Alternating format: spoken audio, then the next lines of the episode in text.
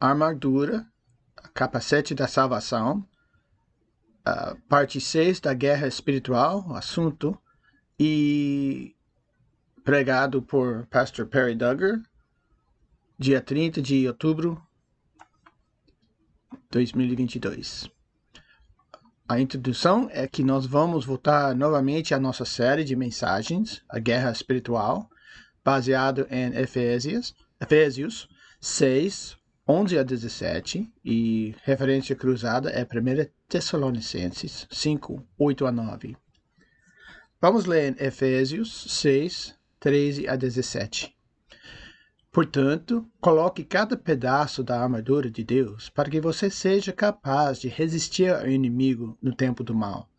Então, depois da batalha, você ainda está, estará firme. Mantenha-se firmes, colocando o cinturão da verdade e a armadura da justiça de Deus. Para sapatos, coloque a paz que vem da boa notícia, para que você seja, esteja totalmente preparado. Além de tudo isso, segure o escudo da fé para parar as flechas ardentes do diabo.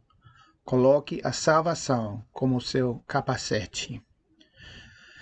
O versículo temático para hoje é Efésios 6, 17. Coloque o capacete da salvação. O capacete romano era geralmente feito de bronze, embora uh, ferro e couro também foram usados.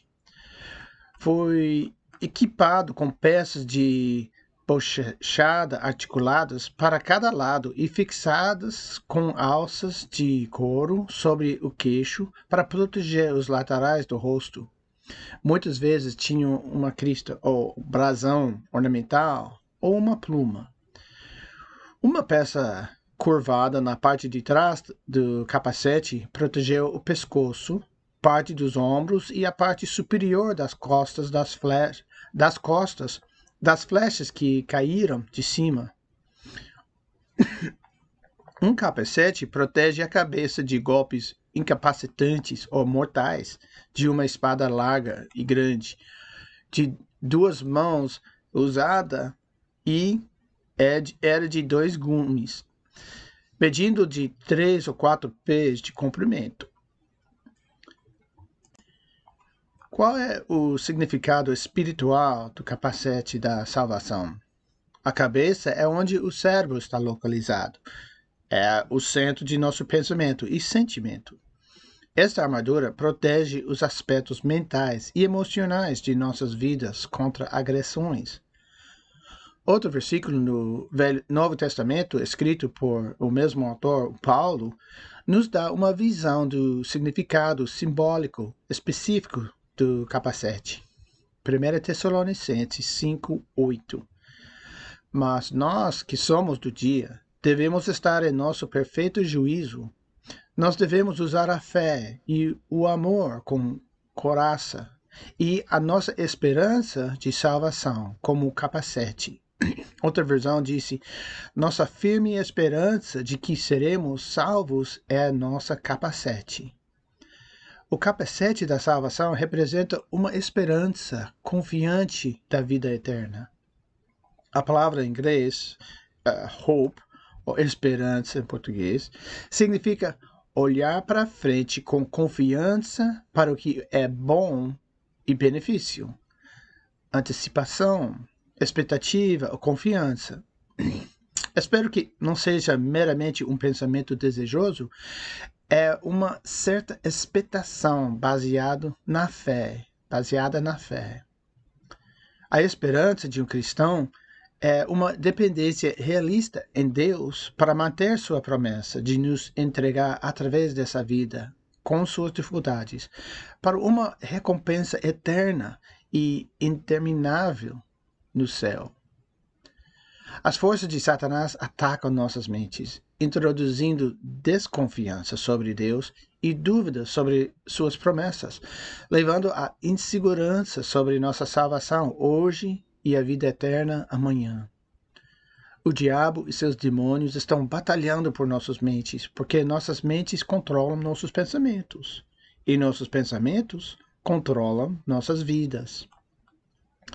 Agora, em seu esboço, a esperança resiste aos ataques de Satanás por reconfortar quando sofre. Romanos 5, 3 a 5. 8, 23 a 25 e 2 Coríntios 4, 16 a 18.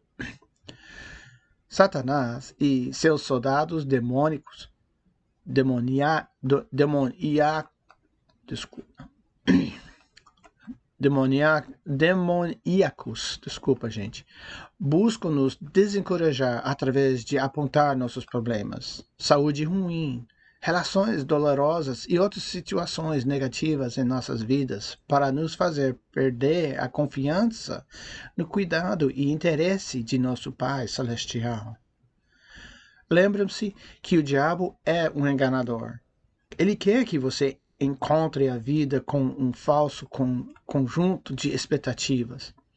Então, você se considera maltratado por Deus quando as dificuldades ocorrem Satanás quer que pensamos que tudo deve ir bem através, para nós neste mundo, porque pertencemos a Deus. E existe alguma teologia distorcida que defende essa perspectiva. Se formos seduzidos a pensar que os filhos de Deus nunca devem sofrer com, com decepção ou a dor, seremos desencorajados e acabaremos duvidando da bondade de Deus quando surgiram problemas. Quando experimentamos adversidades e dificuldades, ficamos desapontados com Deus, desiludidos, irritados, até mesmo resentidos com Ele. Na realidade, a Bíblia não promete uma vida sem dor. Na verdade, afirma o contrário. Um pouco antes de ser preso, Jesus avisou seus discípulos que ele logo os deixaria. Eles experimentariam sofrimento e seriam dispersados pela perseguição. É, João 16, 16 a 32 relata disso. E vamos ver no versículo 33 de João 16. Eu digo isso para que, por estar, estarem unidos comigo, vocês tenham paz. No mundo vocês vão sofrer, mas tenha coragem. Eu venci o mundo. Também aplica-se a nós. Com Jesus, nós também podemos superar as dificuldades deste mundo. A perspectiva correta sobre julgamentos e problemas é que este mundo caído, corrompido, produz dor e tristeza. Mas como confiamos em Deus no meio do nosso sofrimento, crescemos em intimidade com Ele e nossa confiança por Ele se fortalece. Nisso podemos nos alegrar. Olhando em Romanos 5, 3 a 5, lemos: Podemos nos alegrar também quando nos deparamos com problemas e testes, pois sabemos que eles nos ajudam a desenvolver resistência, ou resistir, não ceder às provações. E a resistência desenvolve força de caráter. Ficamos maduros, testados, comprovados. E o caráter fortalece nossa esperança confiante de salvação. É a expectativa de confiança. E essa esperança não levará à decepção, pois sabemos o quanto Deus nos ama, porque Ele nos deu o Espírito Santo para encher nossos corações com o amor dele. Problemas para nós não significam que Deus não ama. A promessa de Deus é permanecer conosco no sofrimento, nos fortalecer em tempos de dificuldade, substituir nossa preocupação com nossa dor com a consciência de Sua presença e paz. Quando sobrevivemos às dificuldades com a ajuda de Deus, Ele fortalece a nossa capacidade de confiar nele em provações futuros e acreditar mais fervorosamente Sua promessa de vida eterna. Olhando em 2 Coríntios 4, 16 a 18, nós lemos: É por isso que nunca desistimos. Embora nossos corpos estejam morrendo, nossos espíritos estão sendo renovados todos os dias. para nossos problemas atuais são pequenos e não vão durar muito tempo. No entanto, eles produzem para nós uma glória que os supera e durará para sempre. Para não olharmos para os problemas que podemos ver agora, pelo contrário, fixamos nosso olhar sobre coisas que não podem ser vistas. As coisas que vem, vemos agora logo desaparecerão, mas as coisas que não podemos ver duram para sempre. E aplicação para nós. Você tem certeza do amor de Deus e da aceitação de você, apesar das dificuldades? A esperança resiste aos ataques de Satanás por remover o medo da rejeição de Deus.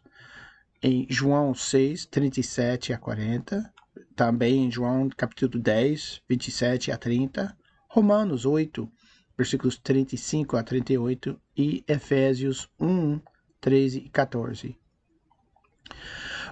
Um desses esquemas mais bem-sucedidos de Satanás é enganar os crentes a pensar que perdera, perderam ou poderiam perder sua salvação. Satanás quer que as pessoas que não têm um relacionamento com Jesus tenham certeza de, ser, de sua salvação. É fé da nova era Deus dentro de você. Mas ele quer que os cristãos sejam inseguros sobre sua salvação. Satanás quer que temamos que Deus nos rejeite, o que vai eliminar qualquer motivação que teríamos de negar o pecado e lutar contra Satanás para servir um Deus que nos descartará o diabo produz essa insegurança, nos enganando sobre como somos salvos. Ele confunde nossa compreensão da salvação pela graça, misturando-se na exigência de obras. Por isso, achamos que devemos cumprir um conjunto de padrões inalcançáveis a serem aceitos por Deus. Mesmo que possamos recitar corretamente que, é, que o perdão é livre, que a graça é favor imerecido, vivemos como se devemos ganhar a misericórdia de Deus através do comportamento perfeito. Pode ter sido que fomos incorretamente ensinados por pessoas que queriam usar Deus para nos fazer comportar. Mas isso não é biblicamente correto. Ele promove obras de justiça e cria insegurança. Como resultado de pensar que um Deus difícil de agradar está nos observando de perto, muitos crentes são sobrecarregados pela culpa, superados pela vergonha por causa desse falso ensino diabólico. Mas Jesus foi muito claro sobre a segurança de nossa salvação. Em João 10, 27 a 30, nós lemos: As minhas ovelhas escutam a minha voz e os conheço, e eles me seguem. Eu lhes dou a vida eterna, e por isso elas nunca morrerão. Ninguém poderá arrancá-las da minha mão. O poder que o Pai me deu é maior do que tudo, e ninguém pode arrancá-las da mão dele. Eu e o Pai somos um. Este versículo significa que se você já nasceu de novo, perdoado por Deus, você não pode nem mesmo tirar-se da mão de, de Jesus. Você não pode fazer nada para fazer Deus parar de te amar. Também Romanos 8, 35 e versículos 37 e 38 dizem: Então, quem pode nos separar do amor de Cristo? Em todas essas situações, temos a vitória completa por meio daquele que nos amou pois eu tenho a certeza de que nada pode nos separar do amor de Deus, nem a morte, nem a vida, nem os anjos, nem outras autoridades ou poderes celestiais. Absolutamente nenhuma circunstância, nenhuma falha, deficiência ou pecado, não importa o quão grave, possa fazer que Deus rejeite uma pessoa que ele perdoou, adotou, aceitou e ama permanentemente. E a aplicação para nós? Pensar que Deus pode rejeitá-lo desencoraja sua vontade de viver por ele? Pensar que Deus pode rejeitá-lo desencorajá-la sua vontade de viver por ele? Então, agora, terceiro ponto, a esperança suporta os ataques de Satanás por me lembrar do meu futuro. Romanos 15, versículos 4 e 13, Efésios 1, 18, capítulo 2, 12 e 13, também Hebreus 6, 17 a 19. Satanás ataca sua mente para fazer você se sentir abandonado por Deus. Então você desconfiará de sua promessa de fornecer um lar no céu quando esta, esta vida acabar. Deus nos deu a Bíblia para criar nossa confiança nele e fortalecer nossa esperança de salvação. Romanos 15, 4 fala: Tais coisas foram escritas nas Escrituras há muito tempo para nós, para nos ensinar. Paulo está referindo-se ao Velho Testamento, mas em hoje inclui a nova aliança. E as Escrituras nos dão esperança e encorajamento enquanto esperamos pacientemente pelas promessas de Deus a serem cumpridas. A mensagem do Evangelho pode ser escrita em um versículo. Então, por que uma Bíblia composta de 66 ah, livros? A Bíblia exibe a exibe a fidelidade de Deus para manter suas promessas ao seu povo em situações variadas, em diferentes contextos e culturas, ao longo de muitos séculos. Essas histórias da confiabilidade de Deus fornecem a certeza de nossa esperança da vida eterna. Esta vida é dura para muitas pessoas. E a promessa de liberdade absoluta do pecado e da doença, problemas e dor, essas promessas que nos sustentam quando, quando a vida é realmente, realmente difícil. É nossa esperança confiante na promessa futura de salvação eterna na presente, per, per, presença permanente de Deus que nos motiva a perseverar no meio de julgamentos e problemas. E a aplicação para nós. A esperança para o futuro sustenta você durante as lutas e o sofrimento no presente.